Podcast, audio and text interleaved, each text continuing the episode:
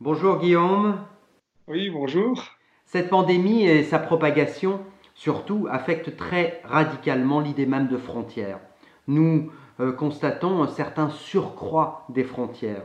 Les frontières, évidemment, entre les États-nations euh, se rigidifient, mais aussi elles viennent maintenant s'inscrire entre les corps et jusqu'au confinement de nos existences. Tu as beaucoup travaillé sur cette question, notamment dans tes recherches sur l'hospitalité avec Fabienne Brugère.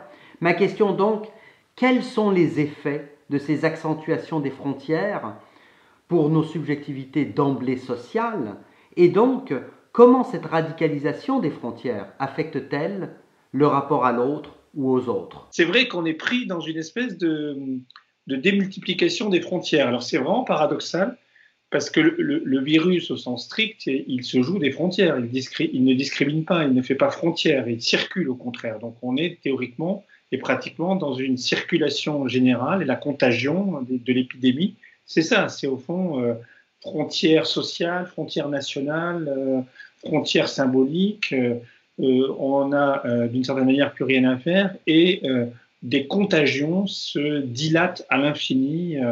Donc là où il y avait du clos, il y a de l'ouvert. Au fond, on vit, on vit exposé à de l'ouvert. Mais ce qui est étonnant, c'est que notre réponse à euh, cette euh, contagion passe par l'art de refaire frontière. Hein. On refait frontière déjà en, nationalisant les virus. Moi, je suis frappé de voir comment on a cessé, dès la grippe espagnole, hein, mais encore aujourd'hui, de renationaliser les virus. Il faut adjoindre un territoire à un virus. Il semble que ce soit la condition de faire guerre avec ce virus. Si tu veux faire la guerre à un virus, il faut que tu le nationalises, que tu l'inscrives dans un territoire, dans des frontières. Et à ce moment-là, tu vas pouvoir penser ton corps comme un corps menacé, assiégé, devant restaurer la souveraineté de ses frontières. Et euh, c'est à ça qu'on assiste aujourd'hui. On assiste à euh, euh, une espèce de, panique d'État qui vise à refaire frontière partout où c'est possible. Le confinement, c'est l'ultime frontière qui sépare les corps.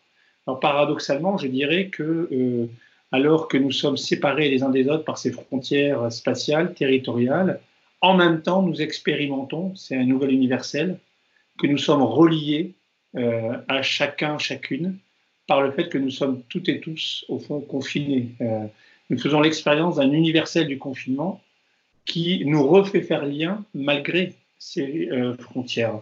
Et c'est ça un des points qui me semble intéressant euh, par rapport à ta, à ta question, justement. Et pour poursuivre sur cette lancée, j'aimerais te poser la question du politique. Et plus particulièrement, la question de savoir en quoi ce durcissement des frontières affecte-t-il ou peut-il affecter les discours politiques actuels à l'échelle nationale, européenne et mondiale? Oui, c'est une très bonne question. On est, euh, on est aujourd'hui à un moment où euh, au fond, euh, notre moyen euh, de nous protéger euh, face au virus, c'est de réenclencher finalement la, clôture des dispositifs disciplinaires que Foucault avait décrits à propos de la peste. Hein. C'est-à-dire, on est dans des formes de quarantaine où il faut sécuriser, territorialiser le territoire, le, le quadriller, et donc refaire frontière par tous les moyens. Euh, au nom d'un impératif qui est l'impératif de la sécurité. Euh, le problème euh, majeur, c'est que ce sécuritaire légitime, évidemment, l'emporte à long terme après la crise sur le, libertaire. Au fond, moi, je trouve que le vrai danger, c'est que notre culture de la liberté finisse par s'estomper euh, au profit euh, d'un réflexe de sécurité qui vise à, signifier que quoi qu'il en soit de nos libertés, l'argument de la sécurité doit primer sur elles. Et je trouve que euh, la liberté, euh, il y a un goût de la liberté, on le sent aujourd'hui. Quand on est confiné euh, physiquement, on se dit qu'est-ce que c'est que pouvoir être libre, pouvoir sortir, se déplacer sans raison, sans être cadastré, etc.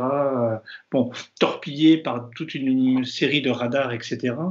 le risque aujourd'hui, c'est que justement ce sentiment, ce goût de la liberté finisse par s'estomper quelque peu au profit du sécuritaire. Et donc, je dirais attention à ce que l'art des frontières ne réenclenche pas le sécuritaire au détriment euh, du euh, libertaire, justement. Tu as beaucoup travaillé, Guillaume, sur les sans-voix, sur les banaliser, les sans-voix dans nos sociétés.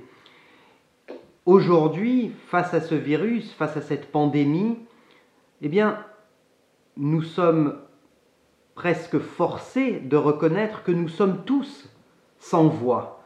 Nous sommes tous surpris et donc laissés sans voix. La question que je souhaiterais te poser maintenant, c'est de savoir quel est le langage qui pourrait pallier ou vaincre cette situation d'être et de se retrouver sans voix. La violence de l'événement est telle qu'elle nous sidère, elle nous, voilà, on est, on, est renvoyé à une forme de, de, vulnérabilité presque quasi primitive. Hein. On, pensait que la politique, c'était l'art du, du, bien vivre, et on se rend compte que la politique, là, aujourd'hui, c'est euh, l'art de, survivre. Mm-hmm. Hein. Euh, euh, on pensait qu'il y a une raison d'État et on est plutôt confronté à une panique d'État. et donc, on est, on, est finalement dans, dans, dans, l'exploration d'un archaïque qu'on cherchait à refouler. Et, et, je crois que de ce fait-là, le fait d'être sans voix traduit cette espèce de d'état de euh, d'apoplexie mentale dans lequel on est euh, désarçonné par l'événement. Du coup, euh, je n'opposerai pas justement ce que tu as très très justement et, de façon très intéressante appelé le fait d'être sans voix à la prolifération des, des narrations qui qui surviennent de par tous les bords, je dirais, par, par, les réseaux sociaux, par les récits entre proches dans l'état de confinement, etc., par la téléphonie mobile, je ne les opposerai pas. Au contraire, je dirais que la prolifération de ces, de ces récits de survivants, hein, euh, qui sont déjà des récits de survivants, ce sont des récits euh, de consolation euh, par rapport à ce qui nous place en état d'être sans voix, justement. Un peu comme l'enfant dans le fameux jeu de la bobine de, Freud, euh, dans ses essais de psychanalyse, essaie de se construire une petite narration à, deux balles, euh, forte d'A, euh, mm. pour conjurer la violence de l'événement qui est le départ de la, de, la mer. Je crois que nous en sommes à ce stade quasi incoatif d'un balbutiement de narration, d'un balbutiement de voix. Et la grande affaire demain sera de, de restaurer la voix à partir de ces balbutiements. Guillaume, merci. Quel est ton antivirus philosophique? Ce que Gombrowicz appelait dans son journal, j'ai toujours trouvé la formule géniale, renaître à la liberté du limité. Est-ce qu'on peut renaître à la liberté du limité? Je crois que c'est ça l'art du confinement. Merci beaucoup Guillaume.